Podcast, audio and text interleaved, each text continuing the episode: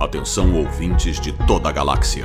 Pegue seu chá com biscoito e prepare-se para a hora mais wibbly wobbly do seu dia. Você vai ouvir agora Universo Who Podcast. Um oferecimento com o Rio Academy. Matrículas abertas durante todo o período letivo. Não nos responsabilizaremos pelo desaparecimento do seu filho. Olá, amigos! Espero que vocês estejam me ouvindo. Acho que sim, tudo certo. Ah, hoje a gente vai fazer nosso Universo Podcast ao vivo, porque é domingo e a gente tá de boa aqui em casa. A gente assistiu ontem o episódio, já está disponível naquela plataforma daquela rede de televisão que eu não vou citar nomes, porque elas não estão me pagando. É, mas se você tiver a assinatura desta, dessa plataforma de stream, dessa grande rede de televisão brasileira, você pode assistir lá. Eu olhei ontem e tem eu, eles cortaram, né? Ia sair, a Dr. Who ia sair da, da grade deles. Saiu, só ficou a 12 temporada e a 13 terceira e o especial de Ano Novo tá lá também. Eu sou a Jéssica Laís, quem ouve o Universo Podcast conhece a minha voz, uh, minha cara tá aqui agora, cabelo. Uh, e para fazer este podcast sobre Eve of the Daleks, tem o Alexandre, que foi meu parceiro nos podcasts deste ano lá no Universo Rio. Alexandre, tudo bem? Boa tarde, galera. Um feliz ano novo. Eu não vou subir porque esse negócio faz muito barulho, mas fica aí um feliz ano novo para vocês. Uh, vocês conheciam só minha voz, né? Que é quem ouve o podcast, e agora estão me vendo. Logicamente, eu não vou fazer o podcast ou esse videocast totalmente dessa maneira, né? Vou só vir desejar um feliz ano novo para todo mundo, um ótimo 2022 e que seja melhor que 2021, que já foi melhor que 2020, mas que seja um ano muito bom para todos nós. E a Denise, Denise lá do Universo Ru, também a galera que ouve o Universo Ru Podcast já conhece a voz dela e ela está aqui hoje para falar conosco. É isso aí, tudo bom, galera? Que bom a gente aqui começando 2022, se apresentando, colocando a cara no sol, é isso aí. Então, é muito bom estar aqui com vocês, é, falando da nossa série amada de Navinha, que esse ano vai ter aí um ano um tanto atípico, né? Só com especiais e tal, mas vamos começar aqui com o pé direito, é, conversando sobre Eve of the Daleks com vocês. Essa é a turma que vai fazer o Universo Podcast Eve of the Dalek, mas vamos primeiro para os recadinhos. Vamos lá. Se você não segue a gente ainda no, nas redes sociais, está passando aqui embaixo no nosso vídeo, ó, Instagram e Twitter Universo Underline Ru e o nosso site universoru.com, tamo lá e ignore a bagunça aqui atrás no meu quarto que tá zoado. É, mas tamo lá no nosso site, nas nossas redes sociais. Se você ainda usa Facebook, é só procurar por Universo Ru no Facebook a primeira página que apareceu na sua busca. E agradecer a toda a galera que nos ajuda a continuar no ar através do Apoie-se. Se você quiser saber como, vai lá em universo.com, na barrinha Apoie-se e saiba quanto você pode doar para nos ajudar a continuar aí por todo tempo e espaço. Lembrando que no passado a gente conseguiu renovar o nosso domínio e as outras coisas graças à galera do Apoia-se. Então, muito obrigado a todos vocês que estão nos apoiando por lá. Galera, óbvio que vai ter spoiler se você ainda não viu Evil of the Daleks, né? Vá lá, assista, depois volte aqui. Uh, se você, a gente está ao vivo, se você quiser comentar aí no chat, a gente consegue ver o que você está comentando. Então fiquem à vontade. Então a gente vai falar hoje de Eve of the Daleks. E a sinopse é a seguinte: véspera de ano novo. Sarah está trabalhando de novo. Nick, é o único cliente de novo. As mesmas coisas de sempre, sem nenhuma novidade. Exceto que este ano, sua contagem regressiva até meia-noite será a mais estranha e mortal que eles já conheceram.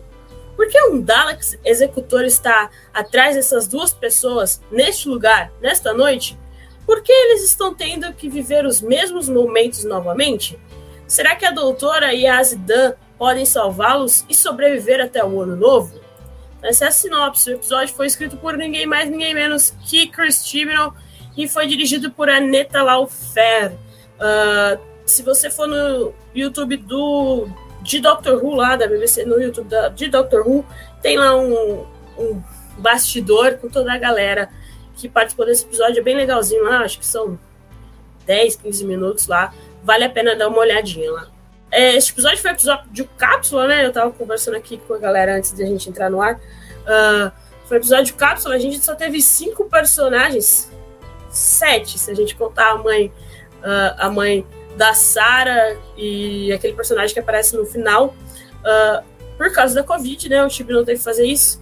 Então temos DeWitt aqui como a doutora, Mandy Pigou como Yasmin Ken, John Bishop como Dan Lewis, a Slim Bea como Sarah, a Djane Salmon como Nick, Pauline McLean como Mary e a voz dos Daleks dele, Nicholas Briggs, que faz mais pros Rubens do que a própria BBC. e mandar boa tarde para todo mundo que está nos ouvindo, que está nos vendo, ou ouvindo, né? Se você estiver só ouvindo a gente. Para a galera que está aí com a gente, o Vitor, o Gustavo, Gustavo, beijo, Gustavo. Uh, tamo aí. Então vamos lá, pessoas. Começar aqui primeiro com as damas. Denise, o que, que você achou do episódio em geral? Depois a gente começa as particularidades deste episódio. Bom, em geral, eu acho que foi um, um episódio satisfatório, vamos dizer assim, né? Não achei genial, não achei incrível, mas achei que deu para curtir, deu para ter umas surpresas, deu para ter ali discurso motivacional da doutora, que é o único discurso motivacional que a gente gosta, né? Então deu, deu para ter ali alguma uh, um gostinho de Dr. Who para começar 2022. É, como a gente realmente estava conversando, tem todas umas coisas ali que a gente percebe a restrição em que o episódio foi feito, né? Restrições que tem muita coisa da pandemia, talvez de orçamento, talvez, porque a gente sabe que o Dr. Who sofre com isso, né?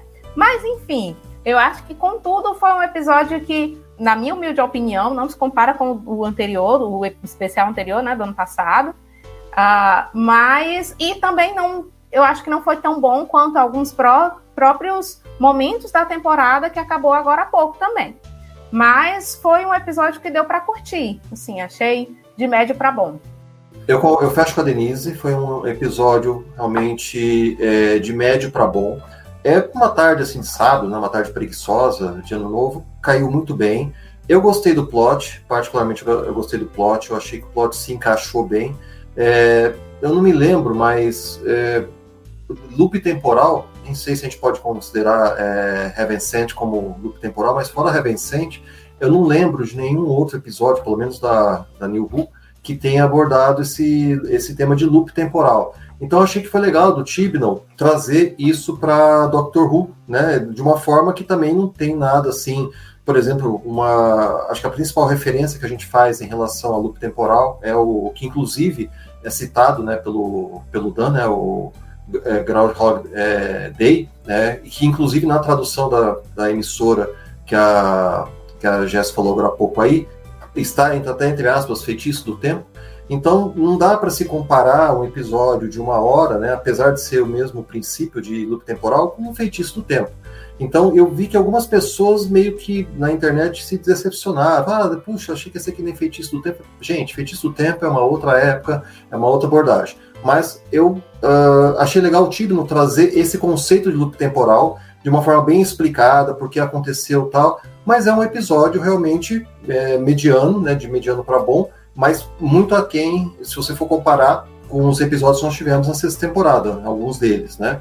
Então, assim, cumpriu seu papel, fez um, um, um especial legal de ano novo, é, o do ano passado realmente teve um, uma questão mais de blockbuster, ainda mais com aquele final dos Daleks e tal, e o Tibnall, por algum motivo, escolheu os Daleks para fechar, acho que a trilogia de Daleks dele, de especiais na, na era Tibnall, né? Então, assim, foi um bom episódio, divertiu, as coisas se encaixaram, acho que não ficaram pontas soltas, deu para passar uma tarde muito gostosa. Por causa da Covid, é, foi bem difícil. A gente viu a temporada passada, inclusive, sofreu por causa disso, né? Seis episódios aí, o Tibi não falou que foi mesmo por causa da Covid. Ele teve que condensar toda a história que ele tinha para 12 episódios em seis. Aí teve essa. Vai ter a saída da Jolie e do Tibnall, já estava combinado aí antes da temporada começar. Uh, a BBC pediu mais um especial por causa do aniversário deles, então três especiais, como a Denise falou. Esse foi o primeiro. Uh, a gente vai ter um, acho que lá para primavera, né? Os desse Devils vai ser na primavera lá aqui vai ser outono. outono aqui, primavera lá, outono aqui. E creio que no fim do ano, quando é aniversário da BBC, é, da emissora 100 anos, né, da BBC, se eu não me engano, é, vai ter um especial. Eu creio que é nesse especial que ela vai se regenerar. Aí que a gente vai ver o último ato da Jory Whittaker. Uh, e, e como o Alexandre falou, foi a trilogia aí fechando dos Daleks, começou lá em Revolution. Foi, né? Revolution of the Daleks, não lembro. É, o primeiro foi Resolution. Resolution, aí depois, só Resolution, depois veio Revolution of the Daleks, né? Aí agora e agora Eve of the Daleks. Isso. E eu gostei bastante desse episódio. Assim, como a Denise falou, não foi o melhor que a gente já teve, mas pelo tanto de tempo que tinha, o tanto de gente em tela, foi um episódio com começo, meio e fim que não deixou muitas, muitas pontas soltas. Só umas duas aí que depois a gente comenta. Mas o meu grande problema foi com o Nick. Eu tava conversando com o Alexandre até antes de começar. O Nick tem muito red flags. Galera, cara, não tem como. Muito red flags o Nick. Mas a história em si eu achei bem legal. Uh, a Feitiço do Tempo. O Dan fala isso, né? Igual o Alexandre falou. E foi bem pensado do Tibnon, uh, pelos recursos que ele tinha, pelo tempo que ele tinha. E assim, fechou, né? Fechou os Daleks aí. Mas eu, eu, eu acho que os Daleks ainda vão aparecer mais pra frente aí, no próximo, nesses dois. Talvez no último especial. O próximo especial são os Sea Devils, uh, são personagens da clássica que vão estar, que estarão retornando aí para Doctor Who. Uh, para todas as pessoas que falavam que Tiburon não faz uh, referências à série clássica, não sei o que, não sei que série que essa galera tá assistindo, mas tudo bem. Uh, aí ele vai lá e vai botar um Devils já para todo mundo ser feliz. Mas vamos falar dos personagens, né, galera? O que, que vocês acharam desses dois personagens que. Gustavo. Uh, o que, que vocês acharam desses dois personagens que a gente teve, né? Que a gente teve aí tanto a, a Sarah quanto o Nick. Porque o Nick, obviamente, né? Na primeira cena você já, já saca na hora que ele tá ali por causa da Sarah, né? Tem um crush gigantesco nela. Aí uma pergunta: quem trabalha na véspera de ano novo, no fim do ano, à meia-noite, tipo, poucos, 11 meia da noite, cara? Ninguém. Só firma que roda 24 horas e olha lá, né? ficou meio. Essa parte eu fiquei meio assim, ué, mas tudo bem. Ainda mais que a mulher é a dona da empresa, né? Aí ela vai trabalhar no depósito só porque ela sabe que aquele único cliente vai aparecer. Eu achei meio assim. Eu digo, gente, será que essa mulher também já tinha um crush nesse homem? Nem ela tinha se tocado, porque, pelo amor de Deus. Aliás, eu vou dizer uma coisa. Que mulher chata, né, gente? Eu tava assim um pouco constrangida. Mas enfim, eu acho que tinha o roteiro talvez precisasse que ela fosse tão chata. Bom, é, eu achei os dois personagens no começo, eu achei. Da primeira vez que eles morreram, eu fiquei um pouco assim, gente, mas por que colocar os personagens para morrerem logo no começo? Será que é por isso que era um pessoal assim pra gente não se afeiçoar, porque eles iam morrer logo? E aí depois eu vi que não, aí eu fiquei um pouco assim, ué, mas então por que personagem assim tão, né? Mas enfim, eu acho que funcionou para a história. A gente sente um pouco de falta de ser um personagem que você vai se identificar, que você vai torcer e tal. É, não consegui me envolver muito com os dois, mas eu acho que é, para a gente se envolver com a história, e aí aqui eu vou pedir um, um, uma licença para confessar uma coisa que eu estava me segurando há um tempo, para não, não é, não, vamos ver um pouco mais não vamos colocar alguma opinião assim de cara, mas eu não consigo mais esconder que eu estou apaixonada pelo Dan Lewis. Que personagem, gente. John Bishop, um beijo para você, querido. Eu sei que você não vai assistir, mas enfim. É, então, assim, pra gente se apaixonar ali, já tem o Dan, a Yas. A Yas melhorou, né, nessa última temporada aí. No especial tem umas coisas aí pra Yas que a gente vai comentar mais pro final, porque são coisas que, que enfim, merecem um pouco mais de atenção. Mas dos dois personagens novos, eu não gostei muito assim de cara, não. Eu acho que eles estavam ali talvez um pouco mais para cumprir tabela, né? Ah, mas funcionou dentro da história. É isso. Eu gostei dos personagens, né? Eu acredito que a Sarah, né? Ela tem aquela questão de ser chatinha mesmo, por ser, porque estava no roteiro. É, o Nick eu gostei também, mas assim, a Sarah realmente para mim foi a melhor. Aquele jeito dela, na verdade, assim, né? Teve umas tiradas cômicas no, episódio, tanto com o Nick, né, quanto com a Sarah, mas acho que a Sarah deu um tom mais. É, não vou dizer que é um alívio cômico, mas um tom mais engraçado, naquela conversa com a mãe dela, de vez em quando, aquele jeito dela. Teve uma hora lá que ela me soltou um Oh my get out do segundo doutor, falei, yes! Né? Então ficou legal essa referência também.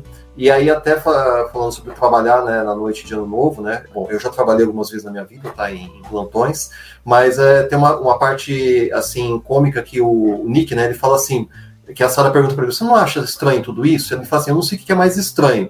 Eu estou num loop temporal com robôs ou, eu, ou o pessoal do governo trabalhando, do serviço público trabalhando numa noite de ano novo, né? Então, assim, os dois, acho que eh, pelo pouco momento, né, pelo pouco, pouco, tempo, um episódio só, os atores conseguiram uma química, na minha opinião, uma química entre eles. Bem de leve, claro, nada grandioso, mas ficou bem legal entre eles. Eu gostei muito da Sarah, confesso. E confesso também que a hora que apareceu pela primeira vez a mãe dela, eu fiquei assim, me deu uma, uma aparência de aparecer a Michelle lá, nossa querida Missy, eu falei, meu, não é possível, né? Ia ficar um pouco fora de contexto, mas eu acho que ia ficar muito legal se fosse, mas não, era só alarme falso. Então, gostei dos personagens. Eu fecho também com a, com a Denise com relação ao Dan. Né? O John Bishop tá ótimo. Ontem teve alguns momentos em que a atuação dele, né, o olhar dele naquele momento até com a Yas, é, ele fala de uma maneira assim bem, bem, bem sentimental, né? E eu acho que isso se deve um pouco, não um pouco não, muito a o, o John Bishop. É, eu tive o prazer de conhecer pessoalmente há umas semanas atrás a, a Renata do Puxadinho da Tardes. Um beijo para Renata e um abraço para o pessoal do Puxadinho da Tardes e ela me contou a história de vida de John Bishop. Eu não vou me alongar aqui falando sobre isso, né? Mas se vocês forem pesquisar, ele teve um, ele tem um background de vida e acho que ele está transmitindo isso junto com o personagem dele. E é por isso que ele se torna tão cativante e que o pessoal não quer largar. Eu já, vi o pessoal falando assim, por favor, mantenha ele, é, Russell T. Davis, mantenha ele. A gente sabe que isso vai, dificilmente vai acontecer. Eu até achei que ele tivesse vindo apenas para os seis episódios da temporada, do Fluxo. Felizmente ele ficou, vai estar no próximo e com certeza vai até o final. Então, foi ótimos personagens. Só uma menção em relação àquele último personagem, que se você procurar nos créditos, né, deve ser o Carl, porque é o único personagem que não aparece e está lá acreditado como Carl no final, que é aquele cara lá que está filmando né, os fogos de artifício. Ficaria muito legal se ali fosse o Jeff, porque a Sarah fala tanto desse Jeff no, no episódio que faltou o Jeff dar uma pontinha ali. Eu jurava que era o Jeff, cara. Eu achei que era o Jeff. Mas a Sarah sempre fala que ele fura com ela né, no fim do ano, então vai, vamos, vai saber. Mas ia ser engraçado se fosse o Jeff. Ele vendo tudo, tudo explodir lá na frente dele enquanto ele deveria estar trabalhando naquela noite. E a gente descobre, né, que esse dia da marmota, digamos assim, é, esse Hard Ground Day aí, uh, está acontecendo por causa da TARDIS, por causa dos eventos ocorridos na sexta temporada. Sexta. Nesses seis episódios da 13 terceira temporada. Uh, a gente viu a TARDIS lá no final sendo afetada pelo fluxo, né? Ela foi afetada pelo fluxo a temporada toda. E aí no final ela tava daquele jeito, com portas em vários lugares e de ponta cabeça e vazando. E aí, então a doutora resolve dar um reset na TARDIS, né? Ela faz todas aquelas ligações loucas lá, esperando que a TARDIS dê um reset e no final a gente vê que funciona. que funcionou. E foi a Tardes que estava criando esse looping do tempo dentro daquele galpão. Galpão em Manchester, para quem não entendeu a piadinha lá que o Deia faz, uh, Liverpool e Manchester no futebol, Manchester United, Manchester United é o maior rival do Liverpool na Inglaterra. Então é por isso que ele fala assim, de todos os lugares do mundo, logo em Manchester, né, no fim do ano ali. Uh, e é, fica aí a a, a piadinha com Manchester aí. Fuck Manchester também, mas tudo bem. E a gente vê que é, é meio Weebly Wobbly Time Wime, né? Igual o décimo, aquela famosa frase do décimo. Porque como que a Tardes criou o fluxo sendo que a Tardes não tava lá ainda, entendeu? Tipo assim, eu ou eu que não entendi, vocês podem me corrigir. É, que aquele looping temporal começou a hora que a Tardes aterrissou ali no galpão. Foi isso? Não sei se eu entendi direito. Acho que foi isso. Eu entendi, eu entendi que foi assim, é, a minha percepção, né? Bom, o time não precisava, talvez, do, do mote para criar o loop temporal. eu entendi que isso acho que até o que explica, né? Que quando a Tardes é, começou a entrar em processo de tela azul e teve que dar o reset nela, né? O, é, aquilo ali gerou uma distorção temporal, né? E criou um looping. Eu não sei se foi a intenção do Tibno, mas ficou um negócio bem ano novo mesmo, né? Aquela contagem regressiva, né? Para o ano novo, só que em termos de minutos. E a cada vez que o loop né, é, acontecia, diminuía um minuto lá no, no reloginho. Sempre voltavam faltando menos um minuto, né? E dá certinho que na hora que resolve é na hora que dá o ano novo. Então eu entendi que aquilo ali foi causado pela Tardes por conta do reset dela. Ou seja, como ela foi parar ali, porque foi em Manchester, não sei. Certo? Talvez tivesse um propósito para ser aquilo, até que no final a, a doutora até fala com a Tardes, né? Fala assim, ah, obrigado por cuidar de nós. Que é uma das coisas que eu achei legal, só fazendo um parênteses, dessa temporada, né? Parece que a, a doutora trata a Tardes mesmo como aquele ser senciente que a gente sabe que a Tardes é. E ficou muito legal isso. Ela lá sofrendo, né, com o sino do clássico tocando, mas depois ela, ela volta a si. Que é a hora que explode tudo, né, ela termina o processo dela de, de vai entrar regeneração, de reset, e ela volta a, a, ao estado normal. Eu até achei, mas eu acho que não iria caber ali, mas eu até achei que a hora que ela voltasse, por dentro ela já ia voltar transformada, quem sabe até para a próxima era. Mas a gente sabe que isso não ia acontecer porque cada showrunner quer dar seu, seu próprio toque pessoal em termos de cenários e tudo mais. Então, o meu entendimento foi esse. Eu não sei se a Denise teve um entendimento diferente um pouco. É, eu também entendi isso, assim, que na hora que a Tardes precisa, né, fazer aquele reset ali, aí ela ela mesma cria esse loop, tanto que ele é, é restrito ali ao, ao, espaço do prédio. E eu achei muito bacana é, a tarde estar no centro, né, da motivação e tal, porque é como vocês estavam falando, essa coisa da tarde ser um, um ser que não é só uma nave, como seria uma outra qualquer, assim, é, né? A Tardes tem uma importância muito maior e de tempos em tempos a história é, é, parece que deixa isso de lado, porque também não dá para você ficar abordando tudo no universo da série o tempo todo, né? Óbvio. Mas eu gostei, eu gosto de quando eles trazem isso.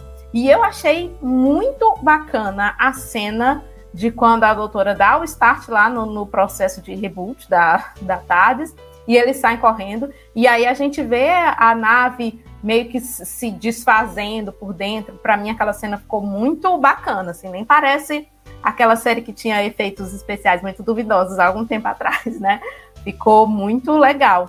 E aí é, eu gosto de, como, de quando eles inserem isso na história, porque quando a gente pensa em toda a mitologia, vamos dizer assim, de Doctor Who, todo o universo da série, a Tardes ela tem um, um, uma importância muito grande para no sentido de, de que ela muda completamente a vida das pessoas que chegam ali. Gustavo, deixa eu aproveitar para mandar um beijo pro Gustavo. Gustavo, saudades, viu? E ele tá falando aqui, New Gamer deu nome numa das maiores canetadas da New Who. É isso aí. é, então, assim, é, a Tardes, ela é um personagem dentro da história de Doctor Who. Ela não é só um cenário, ela não é só uma ferramenta, ela é um personagem. E quando a série consegue mostrar isso de uma forma mais explícita, eu acho que é muito, muito bacana para quem está assistindo ali, tanto para quem já conhece, para quem já está familiarizado com isso, quanto para quem de repente é novo, está chegando agora, e é sempre bom a gente ter um episódio que mostra um pouco mais da importância da tarde, de como ela mexe com a vida, com a cabeça das pessoas e também com o ambiente ao redor, de todo o poder que ela tem. Né? Eu acho que Doctor Who sempre vai ter um espaço muito grande aí para explorar tudo que a Tardes pode fazer. A Tardes é uma nave infinita e ela tem, tem recursos que a gente não conhece. Se ela dá um problema, ela vai dar consequências que a gente não imagina. E é muito bacana quando a, a, o roteirista consegue explorar isso, né? Eu achei muito bacana também que, assim, nessa questão do loop temporal, que na terceira vez eles já sacaram que era um loop temporal, né? Apesar de não dar esse nome logo de cara. E não ficou muito repetitivo. A primeira vez, ok, segunda vez você já fica. Na terceira vez, se fizesse tudo de novo, você já ia falar assim: ah, que negócio chato. Então foi uma boa sacada do Tibno de fazer na terceira, quarta vez, eles já sacaram o que estava acontecendo. Aí a doutora foi lá e já sacou a contagem regressiva, que é cada vez que os Daleks lá, o Dalek, ou os Daleks, né, depois, eliminavam eles, o relógio é, cortar, é, começava de novo, né, faltando um minuto a menos aí para meia-noite. Uma ótima sacada também do time, igual o Alexandre falou. E não ficou repetitivo. Foi legal que a cada looping eles faziam um plano crescer para tentar sair daquele looping e faziam. Uh, e a doutora entendeu que os Daleks conseguiam ler toda aquela. Eles mesmos falaram, né? Também, os Daleks mesmos falaram que eles conseguiam se adiantar nos passos da galera. Então aí a doutora tentou dar, conseguiu dar um nó neles, assim, no final, e usando o que tinha lá dentro do galpão. E é muito legal a parte que a, a Sarah repete lá no comecinho pro Nick tudo que não pode armazenar dentro do galpão. E era exatamente tudo aquilo que tinha dentro daquele galpão lá no final, né? Que a gente viu lá nos outros níveis, nos outros andares. Tinha coisa de animal morto, é, tinha uh, alguma coisa que poderia explodir. A doutora mesmo repete o que a Sarah falou, né? Que não, que coisas perigosas que podem uh, explodir ou ter uma consequência catastrófica daquilo, né? É, então, bem sacado, assim, óbvio que, uh, que o, o tal do Jeff, Jeff morando lá dentro, que eles iam. que, que era óbvio que ia, dar, que ia, ia ter que usar o que estava ali dentro. Não tinha nem como trazer coisa de fora. E eu achei muito legal. Quem me acompanha aí por muitos anos aí, ou quem conversa comigo aí nas redes sociais, sabe que eu tenho a chave de fenda sônica usada direto me incomoda demais. E neste episódio, os Daleks conseguiram descobrir como que faz para desativar a chave de fenda sônica. Então a doutora teve que vi se virar com a genialidade dela. E a Jory estava sensacional nesse episódio. Não tem nem mais o que falar dessa mulher. Assim, ela entregou tudo aí na, na 13 terceira temporada. Que ela depois, se vocês ouvirem aí os episódios do podcast, do Universo Podcast, no seu reprodutor favorito de podcast, uh, você vai ver que a gente fala muito disso, que ela atua só praticamente sozinha essa temporada. Então ela brilhou. E nesse episódio não foi diferente. Ela estava sensacional. George me abraça, fica, por favor. Ela deu uma entrevista esses dias falando que se arrepende de ter falado, não, vou sair. Que, né, quase que eu mandei pro Russell T. Davis falando assim: deixa essa mulher ficar mais um ano, pelo amor de Deus. Mas tudo bem. E o que mais a gente pode falar do plot em si, né? Uh... ah, o Gustavo lembrando aqui uma coisa que eu tinha comentado com ela. Uh, o Nick guardando as coisas das ex-namoradas, né? Red flag total, cara. Até a galera pergunta assim, mas elas estão vivas? tipo assim, né? Muito estranho isso, assim, você guardar coisa. Isso é totalmente red flag de, de serial killer, né? De serial killer aí. Uh, de guardar, como fala? Ai, como tem um nome? Ah, eles guardam. Eles usam como troféus aí das vítimas. Inclusive, muitos serial killers foram pegos por causa dessas coisas que eles guardavam. Eu leio muita coisa que eu não deveria, gente, mas tudo bem. É... Então fica aí, gurias, ou guris, tanto faz. Se o seu parceiro for igual o Nick, é muito red flag, cara. Coisa de ex, ex bom é ex que você nunca mais vai ver na tua vida. Se fosse bom, ser ex, entendeu? joga fora, não vai voltar na sua casa para buscar. É muito red flag isso aí, cara. Não tem nem, nem o que dizer do Nick. É, Eu acho aí. Inclusive, assim, é, um conselho para a Sara. Sara, coloque o nome do Nick no Jus Brasil, por favor. Dê uma olhadinha, puxa a ficha dele, né? Não, tem problema nenhum, não é nada demais. Todo mundo faz isso. Você também que está na sua casa, se você conhecer alguém, não custa nada. Bote o nome dele completo no Google, veja o que, é que tem lá no Juiz Brasil, no nome dele, viu? Porque o rapaz, problema. O casal, uma chata e um rapaz problemático. Enfim, boa sorte. Gente, no final eles ficando juntos e ela falando pra mãe dela, tipo assim, isso é loucura? Sair com uma pessoa que eu mal conheci? Tipo assim, é, é assim, tipo, é, é assim, cara. Não faz sentido. Mas tudo bem, tipo, eu deixo passar, porque dos males o menor, digamos assim. Eu sei que foi, foi é, como fala? Foi subterfúgio do roteiro. Não é essa palavra que eu queria falar, mas foi isso. Foi um escape do roteiro ali para dar um final para aqueles dois personagens ali. Ou igual a Alexandre tava conversando comigo, será que ela, ela tinha um, um crush nele antes e só notou agora, entendeu? Porque todo ano eles se viam. Será que ela não tinha sacado ainda que ele tava ali por causa dela? Entendeu? Fica, fica a pergunta, fica a questão no ar aí pra vocês. Ah, o que mais vamos falar desse plot? Eu posso falar do plot um pouquinho? Pode. Então, é, eu vou pegar o que você falou do plot, porque é assim.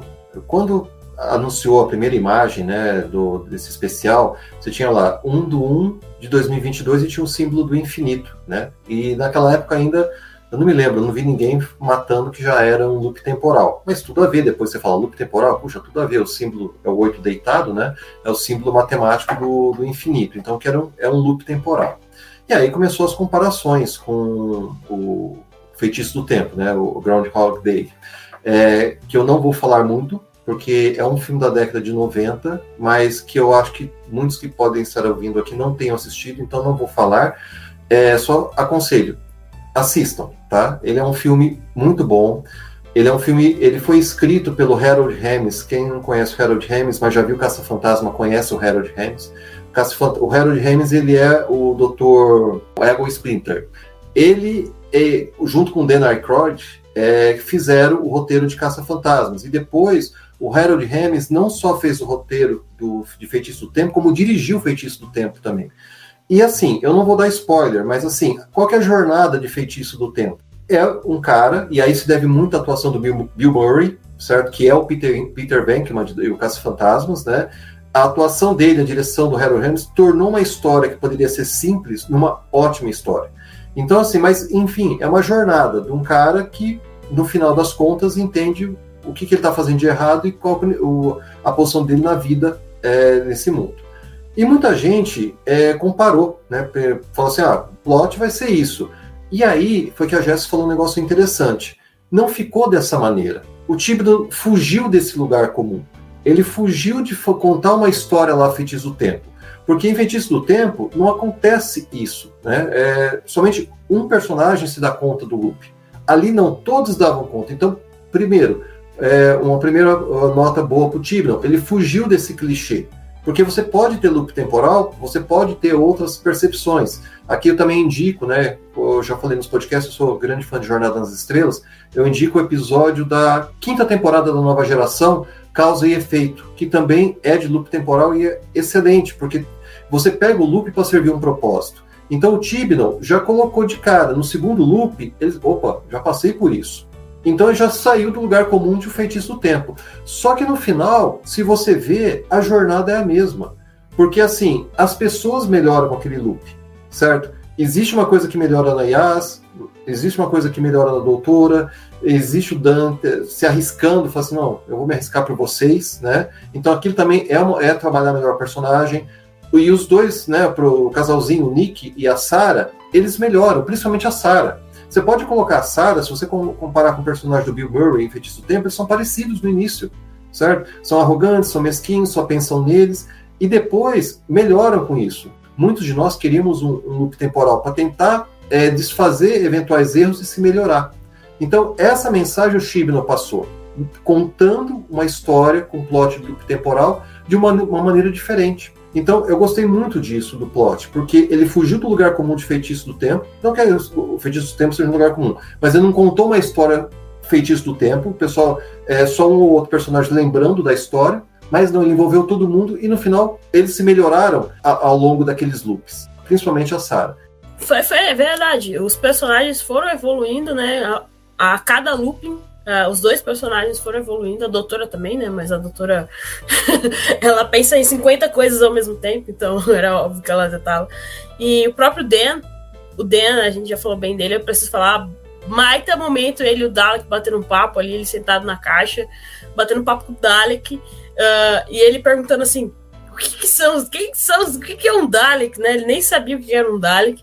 Uh, e ele lá sentado na caixinha ali, depois de ter sido morto 500 vezes pelo Dalek, ele sentado na caixa batendo papo com o Dalek para dar certo o plano da doutora. Parabéns. E a gente viu que os Daleks estão furiosos com a doutora, mas por causa dos acontecimentos do episódio, do último episódio da 13 terceira temporada, né, que uh, os, o plano era dos Sontarans o plano era do Sontaras, a doutora só, só, só pegou ela, o plano e botou em execução. E os Darks são furiosos com ela. Então, vamos ver o que isso aí. a gente viu que eles estão atrás dela, no que sobrou do universo. E foi bem interessante ter só três Daleks, né? No, no final ali, não ter 500 mil Daleks, como a gente costuma. Como a gente viu na época, na, no 11 Doutor, uma frota inteira de, inteira de Daleks atrás dele. Foi bem legal. E teve vários momentos ali, parabéns para o diretor, a diretora de fotografia ali, belíssima fotografia, uh, aqueles momentos nos corredores, uh, sensacional. Uh, teve umas partes que deram medo, Tipo, e também parabéns para o Shogun Aquino, né? Pela baita trilha sonora que ele tem feito aí de Doctor Who. E nesse episódio não foi diferente. E foi muito legal, tanto a trilha sonora casar certinho com as cenas ali nos corredores. Parabéns, foi sensacional. Quero só dizer que estava tecnicamente impecável, a direção também estava muito boa. Não que eu entenda muito disso, mas estava muito boa e estava muito bonito visualmente o episódio. E vocês podem ver que eu não falei dela ainda. Dela. A gente falou de todo mundo que tava ali, mas eu não falei dela ainda. Menina Yas, né? Yasmin Ken. Que a gente pode falar de menina Yas? Eu acho que às vezes o time não esqueceu como se desenvolve o personagem. Às vezes eu me pergunto se foi ele mesmo que escreveu Broadchurch ou se ele tinha alguém escrevendo para ele. Porque não é possível que uma pessoa que escreveu três temporadas de Broadchurch só foi desenvolver personagem na última temporada de Doctor Who. O que acontece, Pitinho? Tá bom que lá desde a primeira temporada da, da Jory e a hora que a Yasmin a, que juntou com a, com a Mandy, a química delas era impressionante elas são muito amigas fora, muito amigas fora do, das telas, né? A gente pode que acompanha as redes sociais, principalmente da da, da Mandy, ela tava sempre postando coisa com a, com a quando podia se encontrar e tal. E também depois terminou as gravações e tal. Elas são muito amigas fora das, das telas. Então a química delas é impressionante. E tinha os murmurinhos de Doutora e Yas. Eu preciso falar que meu maior problema com o Russell T. Davis, pra quem ainda não sabe, quem ainda não tem visto, é esse negócio de botar companion com o doutor. Ou do, no caso agora, doutora. Eu tenho uma bronca com o Russell T. Davis exatamente por isso. Porque assim, é um personagem de 500 milhões de anos com um humano que tem a vida finita, digamos assim, né? Não vai viver. E a preocupação do doutor não é essa, entendeu? Nunca foi essa de romance. Aí o Russell T. Davis foi fez tudo aquilo que eu não preciso nem repetir pra vocês. Se vocês assistiram aí as temporadas, vocês já sabem. E depois, graças a Deus, o Mofá botou na cabeça dele que o casal que teríamos ali uh, na era dele seria Rory e Amy que eles foram bem desenvolvidos, se vocês acompanharem toda a linha do tempo deles. Apesar daquele breve momento da Amy uh, beijando o doutor. Mas eu encaro isso mais como uma, uma carência e tudo que ela tinha acontecido com ela entre os tempos que ela ficou esperando o doutor voltar. Mas aí a gente pula ali, né? A Clara teve uma pequena queda ali pelo décimo primeiro, mas eu acho que elas eram. Eles eram muito mais amigos do que essa quedinha que ela teve por ele. Aí a gente teve o, o décimo décimo segundo, que eu chipei ele demais com a, com a River. Eu acho que eles, eles iam ficar muito bem juntos em tela. Mas não aconteceu. Aconteceu só naquele último episódio de Natal lá. Belíssimo episódio. Mas a gente viu que a química deles foi impressionante. Mas eu até entendo. Agora, pulando para a décima terceira doutora e a Yasmin. A, sexta, a décima terceira temporada, a gente já tava vendo que a Yas tinha uma pequena, uma pequena queda pela doutora, né? Igual aquela conversa entre o Dan e ela ali na, no galpão foi uma, um baita diálogo dos dois ali, foi muito bonito aquele diálogo dos dois. Ela finalmente se dando conta que ela tem uma, ela tem um sentimento a mais pela doutora. E não tem, né? Jory tá aqui, eu, né? Não sou trouxa nem nada, mas tudo bem. É, mas o jeito que foi colocado, eu não sei, me incomodou, cara. Me incomodou demais porque é uma coisa que não vai ter desenvolvimento. Porque a gente só vai ter mais dois episódios aí pra frente.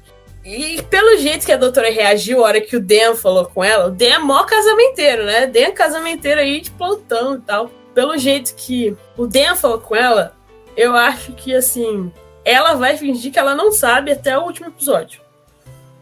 pelo que parece. Não sei se o não vai seguir esse caminho de roteiro aí, mas pelo que parece, vai seguir. Ela vai seguir o caminho de que eu não sei. Eu vou fingir, eu sei, mas vou fingir que não sei, entendeu? Então, eu não sei o que vocês têm a falar de menina Yasmin Ken, finalmente. A, virou fofiqueiro, cara, fofiqueiro. Fofiqueiro demais, cara. Se vocês. Olha, se vocês acompanham aí as redes sociais da, da, dos Rubens, tem, tem fanfic, tem a, a fanart aí de, de Yasmin e 13 terceira doutora juntos desde a da primeira temporada delas lá junto.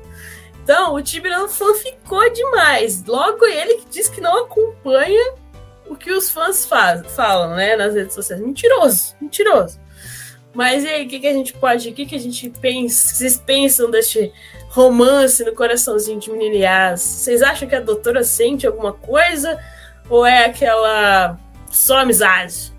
Rapaz, assim, é, eu vejo um lado bom, acho, de, disso aparecer na história, mas a primeira coisa que eu vejo é o fanservice, sabe? é que, assim, para mim foi realmente, quando eu vi aquilo ali, foi exatamente o que eu me lembrei. Foi tipo, nossa, o cara vai colocar fanfic lá, né? E aí, eu acho que talvez uma história entre Yas e Doctor não fosse necessariamente ruim, né? Eu acho que tem como a gente abordar algumas coisas aí que são que são necessárias, né? Essa, o Doctor Who sempre, é, sempre não, mas a New Who já traz há muito tempo é, alguma uma certa representatividade LGBTQI+, nas suas histórias e tal, mas isso nunca aconteceu assim de forma mais explícita com o Doctor, a Doctor, né? E aí talvez trazer isso tenha sua importância. Mas eu tenho medo de que, da forma como está sendo feito, porque é como a Jess estava falando, assim, a gente só tem mais dois episódios, não tem tempo para desenvolver as coisas direito. E aí eu acho que vai ficar com cara de algo que foi colocado ali quase que como uma estratégia de marketing, né? Tem algumas coisas que têm sido feitas na última temporada, nessa reta final do Tibnall. Eu não sei se é o, o olhar de quem né, já está treinado para identificar certas coisas, assim, certas estratégias, mas eu identifico algumas coisas ali que eu penso que foi assim o departamento de marketing da BBC que disse, ó, a gente precisa trazer mais isso, mais aquilo, uma referência de Star Wars aqui, uma, sabe? Para tentar chamar mais público, não sei mas, enfim, tem algumas dúvidas com relação a algumas decisões, especialmente da última temporada. Embora a última temporada tenha sido, para mim, a melhor do time até agora. Mas é, eu, eu tenho medo que isso pareça uma jogada de marketing, sabe? E eu acho que é problemático você tratar questões que são é, extremamente necessárias na sociedade em que a gente vive, que as pessoas precisam é, aprender a olhar com mais naturalidade, mas se essas questões parecem forçadas, o tio pode sair pela culatra, entendeu? E aí eu fico receosa de como isso vai se desenrolar, né? E aí, gente, a Yas tem um entrave ali no desenvolvimento dessa pessoa, dessa personagem, que é muito é muito difícil de assistir, né? Parece que não anda, parece que a coisa não sai, e aí e aí também parece que colocaram isso para ser talvez alguma coisa para desenvolver mais a, a Yasa ali no, nos 45 do segundo tempo. E a gente vê que o Dan chegou ontem e ele é um personagem muito mais resolvido, é um personagem que entrega muito mais do que a Yas que está lá desde o começo, desde o começo da, das temporadas do Tibnall, né? Então, assim, é, me preocupa como é que, que isso vai se desenrolar. A, primeiro, à primeira vista, eu não vejo como um problema, que o Doctor já teve outros outros relacionamentos, já teve outras coisas, teve a, a, aquela partezinha ali de Eleven e Clara, eu adoro, eu acho que foi feito de uma forma muito bacana. A própria River foi feita de uma forma legal, que não ficou tão cansativa quanto outros relacionamentos. Eu não vou citar para não, né, não gerar o ódio das pessoas que gostam, mas enfim. É, eu acho que tem como fazer isso na série de uma forma legal, mas eu não sei se eles vão conseguir fazer isso em tão pouco tempo e com uma personagem tão mal desenvolvida como é a Yas. Vamos voltar em 2005. onde nós temos talvez o primeiro caso né, na New Who é, dessa paixão no doutor. Né? A Rose com o nono e depois a Rose com o décimo. Depois, lá na frente, a gente tem, podemos considerar a Marta também, né? Depois nós temos a Clara, é, que até hoje eu realmente, como a Jess falou, era uma questão mais de amizade. Eu sempre achei que ela tivesse algo forte com o décimo primeiro. E até porque quando você assiste é, de Breath, que é o primeiro episódio da oitava temporada com o Capaldi, a Clara tá meio assim perdida, porque ela não tinha visto uma regeneração. Então, como é que saiu de alguém jovem, né, bonitinho, né? O, o Matt Smith era o, o ator mais jovem a fazer Doctor Who, né? É, e aí vai para um velho. E ela fica meio perdida, porque acho que ela tinha realmente é, intenções mais afetuosas com o doutor do que demonstrava. E agora chegamos na Yas. Em paralelo a isso, temos né, o caso da, da River com o 11, né, e tudo mais, toda aquela história que vamos repetir aqui. Mas assim, qual foi a minha leitura em relação a Yas? Se fosse a Yas e um doutor do sexo masculino ia recair numa Rose, ia recair numa Marta, ia recair numa Clara. Mas é a Yas como a doutora. Então, o que, que eu achei que ficou naquele momento? É, não sei se foi a intenção do Tibno ou, ou, se realmente é uma questão de marketing, que falou assim, Tibno, se vira meu filho, porque agora queremos colocar isso, sendo que se fosse para colocar, já que até o próprio Dan, ele faz referência àquele holograma que ela ficou vendo, se eu não me engano era no quinto episódio, da, do The Flux, que era é, os sobreviventes do fluxo, se não me falha a memória, por que, que não colocou lá? Porque ali, ou talvez no episódio seguinte, sei lá, mas talvez já deixando uma brecha para agora. Porque a minha leitura foi o seguinte: pensa assim, pense assim, coloque-se como a. Tá viajando com a doutora, passa por muitas aventuras. Começa, acho que naturalmente, aconteceria comigo, com você, criar uma, é, uma admiração e aquela admiração, para se tornar uma afetividade, não, não, é um pulo. Só que ela mesmo está em, em, conflito com ela mesma. Tem uma cena até que, naquela hora, e aí eu vou destacar, que eu acho que assim, foi uma coisa muito sutil, não ficou um negócio forçado, eu gostei muito. E isso é passado pelo, tanto pela Mandip quanto pelo Bishop. Aquela coisa bem assim, puxa, minha cabeça está confusa. E é, tem uma hora que a Yas fala, eu nunca falei para ninguém, nem para mim mesmo. Então, ela está com dificuldade em aceitar aquilo porque, assim, ela, de repente, na cabeça dela, ela fala assim, puxa, mas é uma doutora, né? É, mas, e ao mesmo tempo, ela não, parece que ela não consegue mais reprimir aquilo que ela sente. Então, ela está numa dúvida de como ela vai colocar isso. Então, da maneira como foi feito, eu acho que, assim, é algo que pode acontecer comigo, pode acontecer com você, pode acontecer com alguém que a gente conhece. Não temos o que a gente, primeiro, criticar sobre isso.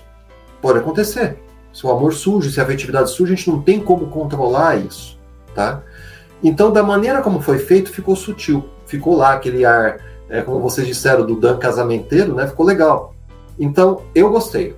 Eu particularmente gostei. Eu achei até que foi algo natural, ou seja, é, já existia um background para isso, né? Existia aquelas discussões, né, da, da doutora Kamendi, né, aquelas brigas que dava entre elas. Nesse episódio mesmo, é, aconteceu um negócio que eu não sei se foi intencional, mas tem uma hora que a, a, a médica Yas fala assim: Não, doutor, você vai deixar a gente sozinho de novo? Vai se separar da gente?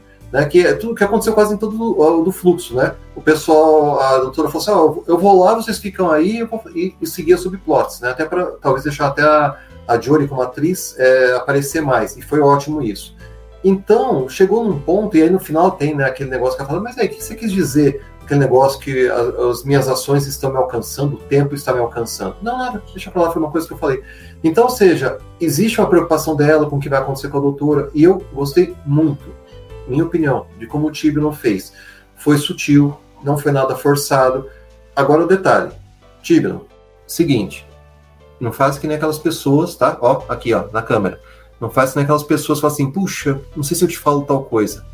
Começou, vai até o fim, tá? E por favor, termine porque ficou legal. Não, o meu maior problema foi. Não, eu não digo que foi uma coisa não natural. O maior problema foi. É que só vai ter dois episódios, entendeu?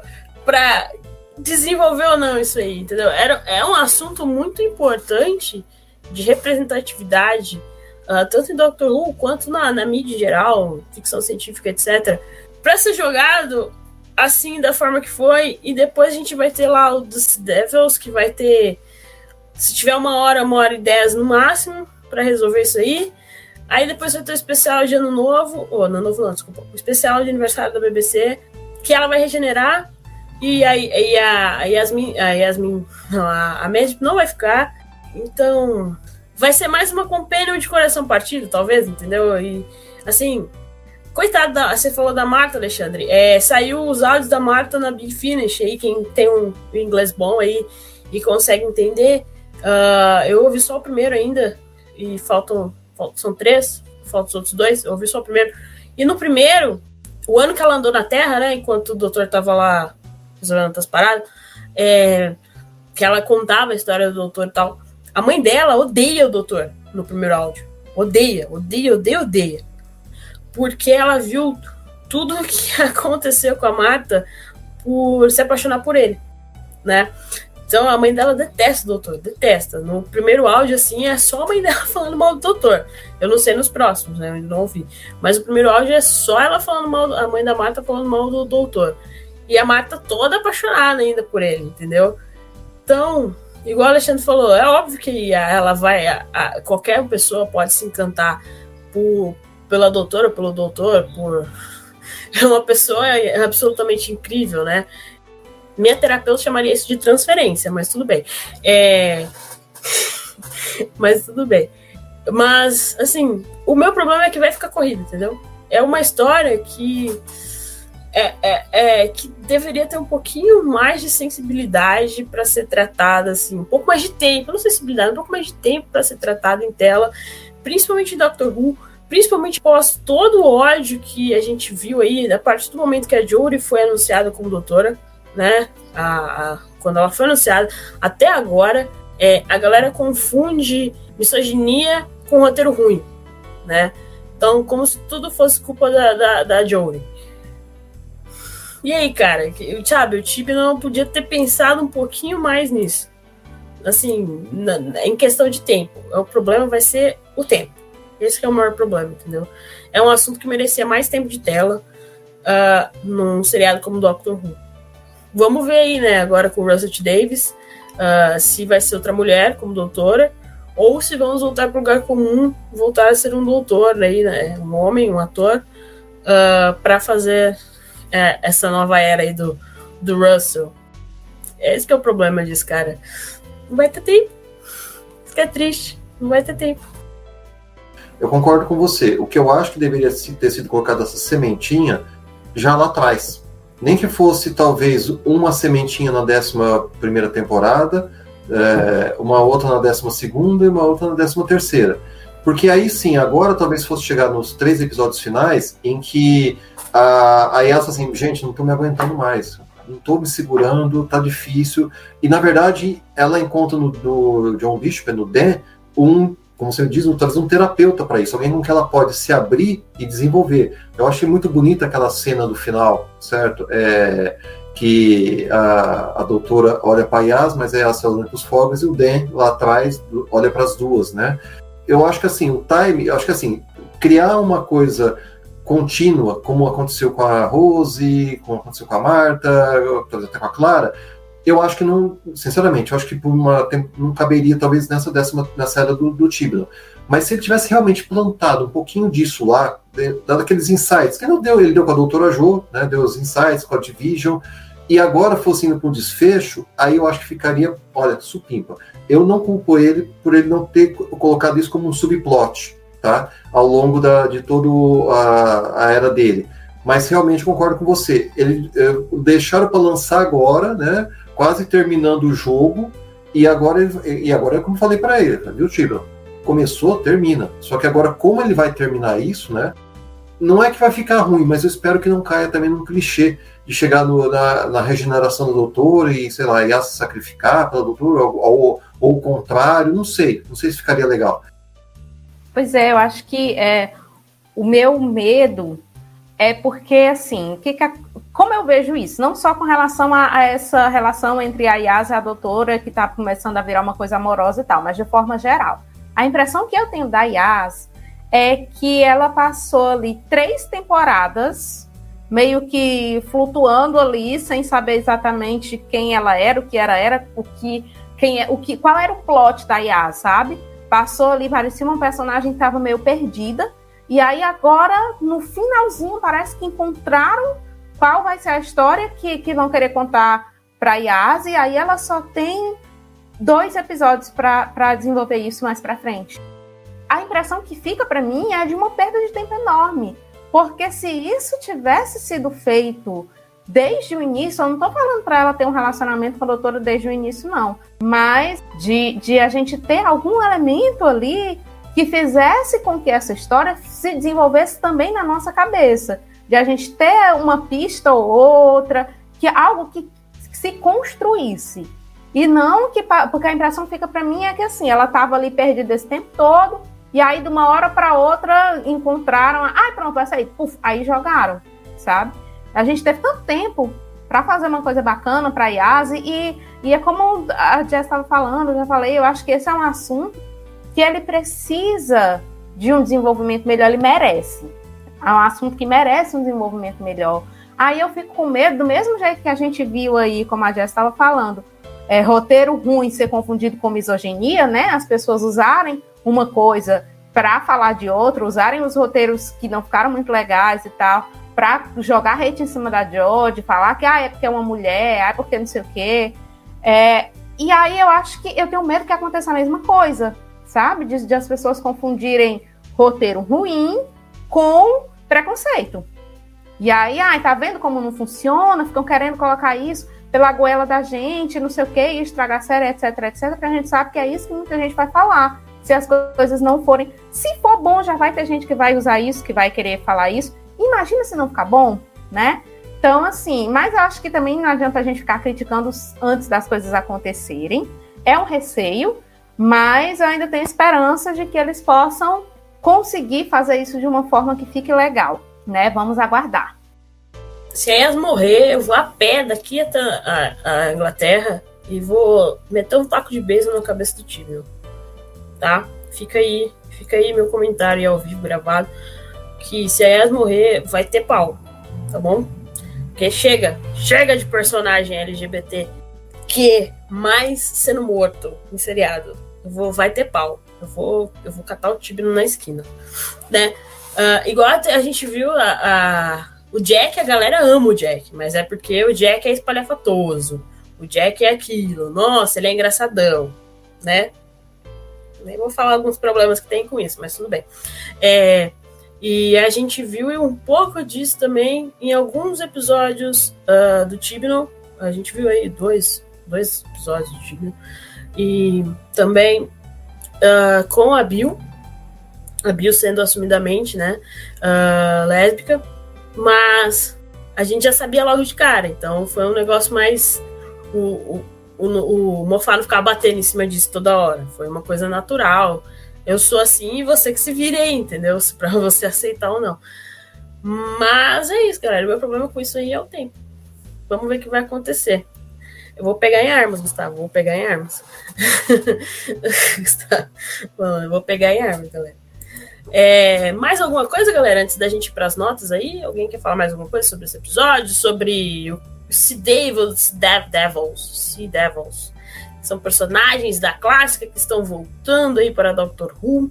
Uh, o Felipe lá do Universo Who, Felipe que é responsável pela série clássica lá no Universo Who, faltou soltar fogos de artifício lá no nosso grupo a hora que ele viu o, o Next Time.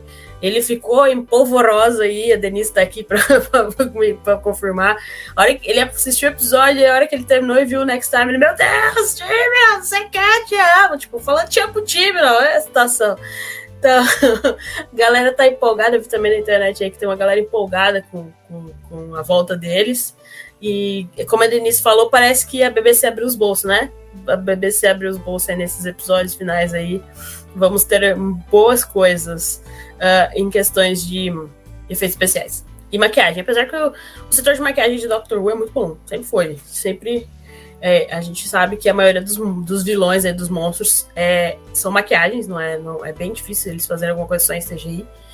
Mas a galera já tá polvorosa aí pra o retorno dos monstros aí, os, os diabos do mar. Mais alguma coisa sobre esse episódio? Alguém quer falar alguma coisa? Fique à vontade, senão a gente vai para as notas. Eu só queria comentar dos Sea Devils, né? É... Os Sea Devils, eles são da era do terceiro, mas parece que apareceram depois uma vez no, na era do quinto doutor, lá na clássica, né? E eu fecho com um rapaz aí que falou, porque assim, eu conheço um pouco dos Sea Devils, né? Acho que eu arrisquei a ver um episódio da clássica aí é, isolado, e realmente, a hora que apareceu, eu, yes, yes. Eu, agora eu fiquei na dúvida, viu, Jéssica? Mas eu não sei se no começo o pessoal que estava falando do Tibnon deveria trazer da clássica, ou se, ou se o Tibnon é que falou que não ia trazer ninguém da clássica. Mas fato é, ele trouxe Sontarans, ele trouxe é, agora os Sidevils, que já tinha um burburinho, né? Ele também pegou, não da clássica, mas ele pegou os Zip Angels. Não duvido que no episódio final ele traz, sei lá, uma grande inteligência de volta aí também, que já apareceu também na, na New Who, então não é tão antiga assim, né?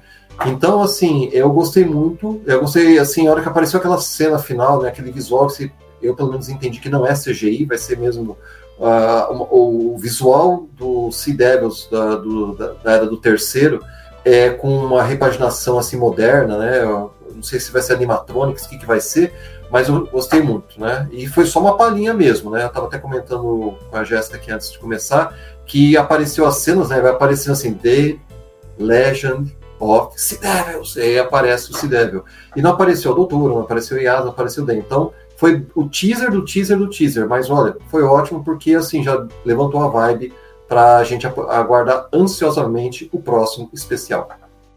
O Wellington tá perguntando aí se a gente acha que vamos poder ver os Time Lords aí nos especiais. Eu talvez eu chutei pro último especial de regeneração dela, porque a galera ainda vai estar tá atrás dela. Uh, tem a Division aí, vamos ver o que, que vai. Porque quem morreu foi a Tecteon, mas tem, tem ativos da Division aí para todo lugar ainda. Então talvez a gente pode ver algum Time Lord voltar aí, alguma Time Lady né? Vamos ver aí, aguardamos ansiosamente o último especial da Jory e do Tibnon. Existe, eu acho que no universo expandido, uma, uma pirata, não existe? Que tem a ver que é um Time Lord, uma Time Lady também? Será que o Tibnon ainda vai dar esse gostinho para nós aí, é, já que parece ser um, um episódio de piratas? Seria interessante, né? ele trazer mais coisas do universo expandido aí pra, pra Doctor Who ia ser bem interessante, cara. Aí o Wellington também falou que o trabalho com os monstros antigos aí do Tibnon, uh, realmente, uh, até do, eu e o Alexandre, a gente comentou até no podcast sobre o episódio dos, dos anjos dessa temporada, que eles voltaram a ser assustadores de novo, né? Uh, porque o Mofá, ele tinha feito aquilo na despedida dos bondes. E daí o Tibi não conseguiu fazer eles serem assustadores de novo. Então isso foi muito interessante. O Tibi não tem, tem sensibilidade para trabalhar. Porque o cara era fã, né? Então, fã eu quero service. e ele aproveitou, né? Então é isso aí. Mais alguma coisa, Denise? É, eu acho que é, essa coisa de trazer os monstros antigos, eu fico pensando assim, é um dos grandes desafios que deve ser de você ser showrunner de, de Doctor Who é exatamente esse equilíbrio entre crio coisas novas ou trago as coisas antigas que já existem. Porque é um universo tão grande, quando você pensa só na série, se você nem pensar no universo expandido, já tem tanta coisa que você pode reaproveitar, que você pode colocar em histórias novas e tal, que deve ser muito. Deve ser uma decisão muito difícil entre fazer coisas diferentes ou usar aquilo que já tem para criar histórias novas. E, e, eu acho que todo mundo gosta muito de ver esses monstros que a gente já está familiarizado. Quando é da clássica, então, as, quem conhece a série clássica fica empolvorosa, como ficou nosso amigo Felipe, né? Porque assim, tem tanta coisa que, que pode ser usada, e realmente um ponto positivo do não é ter feito, ter trazido algumas dessas coisas que a gente já conhecia para colocar histórias diferentes para emendar pontos que, que tinham ficado soltos aí em algum momento da história da série, né? Então, realmente foi muito bacana. E sobre essa questão dos Time Lords, eu acho que a, a gente ainda vai ver alguma coisa da Division ali. Ficou, na minha cabeça, ficou ainda muita coisa para ser mostrado, né? E aí, será que que o próprio passado da doutora ainda vai ser explorado, esse passado tão polêmico que chegou com a, a história do Timeless Child e tal, ou será que ele vai esquecer lá no interior da tarde como foi feito com o relógio, né? Ninguém sabe. Mas eu apostaria que ainda vai aparecer, talvez não os Time Lords naquele plot que, que a gente viu, por exemplo, com com o, décimo segundo, né? Daquela coisa ali de governo, de não sei o quê. Eu acho que não, porque a gente não teve nenhuma, nenhum indício disso ultimamente. Mas com relação à Division, eu apostaria que ainda vai aparecer sim. E é isso, galera. Acho que já basicamente falamos de tudo aí, né? Que aconteceu em Evil of the Dark, já demos nossos palpites, podemos ir para as notas. Aqui no Universo a gente tem um sistema de notas de 0 a 5 para cada episódio. Uh, é bem raro a gente dar cinco para algum episódio, em qualquer era, sério mesmo. Acho que de, do tempo que eu faço podcast, acho que teve dois ou três episódios que a galera deu nota máxima aí. Uh, mas vamos lá, vamos começar lá, Denis. Denis, de 0 a 5, que nota você dá para Evil of the Deluxe? Eu daria 4. Considerando as dificuldades, considerando tudo, eu daria 4. Por tudo que a gente já falou. Eu vou dar 4,5 porque, como eu disse, eu gostei muito do, do plot, né? Eu, assim, e, de novo, né? Muitas notas minhas eu revi ao longo dos outros podcasts, porque eu assisti uma segunda vez e a gente vai pausando, vai entendendo. Foi a mesma coisa dessa vez. Então, eu entendi, é, assim, a ideia do plot, aquela questão de você se tornar a cada loop uma coisa melhor. Eu vou até complementar uma coisa que eu não tinha percebido, que foi um comentário aqui do, do Gustavo França, né? Que ele falou um negócio interessante eu achei uma alegoria bem bacana para ser um paralelo com a temática de Ano Novo: errar, aprender, levantar e seguir. Que é o que vai também acontecer com a IAS, que ela também tem esse desafio que ela vai ter pela frente. Então, por tudo isso, pelo plot, pelos personagens, que acho que entrou bem a Sarah, entrou bem o Nick, é, não foi, como diz, um episódio grandioso, assim, né? Mas eu gosto muito do, do, de ver a parte de roteiro, de plot, né? Por isso, por esses elementos que teve aí, minha nota vai ser 4,5. Rapaz, eu vou dar 4,5 também, porque eu me irritei muito com o Nick. Mas o episódio em si é bem redondinho, bem fechado. E. Tipo, não.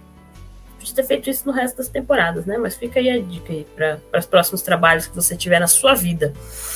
E é isso, galera. Voltamos a qualquer momento na sua seu reprodutor favorito de podcast ou aqui mesmo no YouTube. Se você ainda não se inscreveu no nosso canal. Se você se inscreveu no nosso canal, se inscreve aí. Tá, tem um botão aí de, de se inscrever. Procure aí, se inscreve. Uh, segue a gente nas redes sociais, tanto no Twitter quanto no Instagram, Universo Underline Ru. Temos o nosso site universoru.com, uh, ah, que tem todos os conteúdos, o máximo de conteúdo em português que a gente pode trazer para vocês de Doctor Who. E também a gente tá sempre no Twitter lá falando com a galera e reclamando também, né? Reclamando de certo serviço de streaming também. Uh, tamo lá. Se você quiser nos apoiar no Apoia-se, é só ir lá em universo.com, tem a abinha Apoia-se, saiba como você pode nos ajudar a nos manter no ar por todo o tempo e espaço. Abraço para todo mundo lá do Universo Ru, galera que ajuda o Universo Ru ficar no ar, que faz todo o trampo aí, que né, né sozinho ninguém faz nada. E obrigado, Alexandre. Fala aí como a galera te acha nas redes sociais. Eu sou Alexandre, né? Aí embaixo tá arroba adeusajute no Twitter e arroba deusajute, sem o A, no Instagram. Tô por lá, se quiser trocar uma ideia sobre Doctor Who, ficção científica como um todo, gosto também de alguns animes de ficção científica, enfim, tem bastante coisa que eu gosto. Quero deixar aqui meu agradecimento novamente a Jéssica e ao Universo Who por permitir que eu possa colaborar de alguma maneira, com opiniões e de outras maneiras que forem possíveis para o crescimento do fandom.